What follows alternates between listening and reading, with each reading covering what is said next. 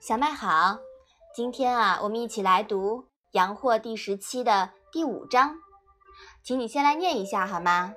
公山弗扰以避叛，赵子欲往，子路不悦，曰：“莫之也已，何必公山氏之之也？”子曰：“弗召我者，而岂徒哉？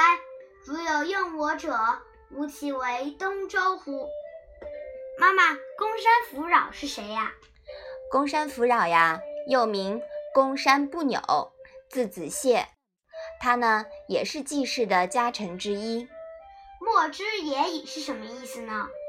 莫呀，就是无的意思；之呢是道往；已呀是止算了的意思。知之也是什么意思呀？这里有两个之，对吧？嗯，那第一个之呢是助动词，后面一个之呢是动词，表示去到的意思。那徒是什么意思呀？这个徒呀是突然、空无所惧的意思。吾其为东周乎？又是什么意思呢？这句话讲的呀是为东周建造一个东方的周王朝，在东方复兴周礼。好啦，这一章的意思呀，我想请你来讲一下。公山弗扰去费邑反叛，来召孔子。孔子准备前去，子路不高兴地说：“没有地方去就算了，为什么一定要去公山弗扰那里呢？”孔子说：“他来召我，难道只是一句空话吗？如果有人用我。”我就要在东方复兴周礼，建设一个周方的西周，东方的西周。孔子呀，虽然看不起杨霍，但杨霍的那番话还是触动了他。孔子内心其实是很想出事做事情，来承担责任，用行动力改变社会的，甚至是改造社会的。但是孔子。没有自己出头的想法。如果别人出头，请他协助，他还是想要去参与的。比如说公山弗扰，孔子以前呀和他的交往还算是愉快，现在公山弗扰请他，孔子就有点动心了。根据《史记·孔子世家》里面的记载呢，孔子曾经有一段激情的告白。周文武起风告而亡，经费虽小，倘数几乎。孔子或许憧憬自己像周文王、周武王推翻商纣腐朽政权那样取得革命的伟大胜利吧。这个时候呀，是鲁定公九年的事情，杨虎作乱失败，刚刚被赶出鲁国不久。公元前五百年，这个时候孔子大约五十一岁，尚未周游列国，还是挺有激情的。嗯，难怪当年毛主席说过一句话，说孔夫子呀是革命党。人一旦有了欲念，就会失去分辨力，判断力呀也随着智商急剧下降。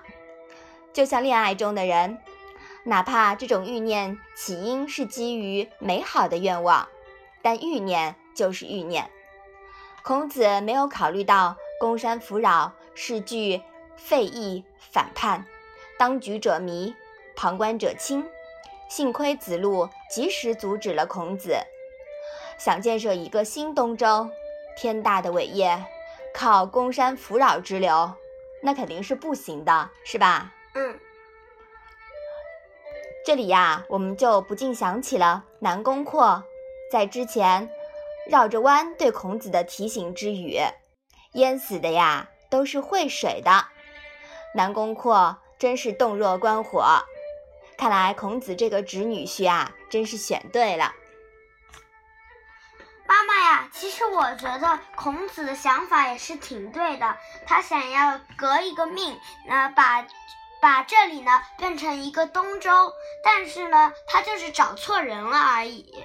其实呢，对他的机会很少，因为呢，呃，他很惨，呃，他上一次呢，呃，就是呃，呃，你刚才说了，呃，孔子原来不只是一架文武弱书生嘛，这是对一些皇帝引起的现象，所以啊。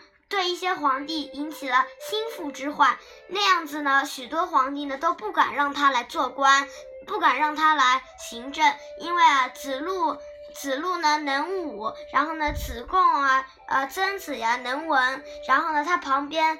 呃，他旁边的人才太多了，害怕他们真的起了个孔家军，结果灭了他们就不好了。但是呢，孔子的心地是善良的，他想要把这个地方变成一个东周，让大家都过得很和平。所以啊，我觉得应该替他惋惜。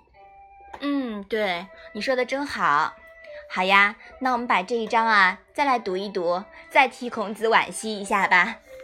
公山弗扰，以避叛。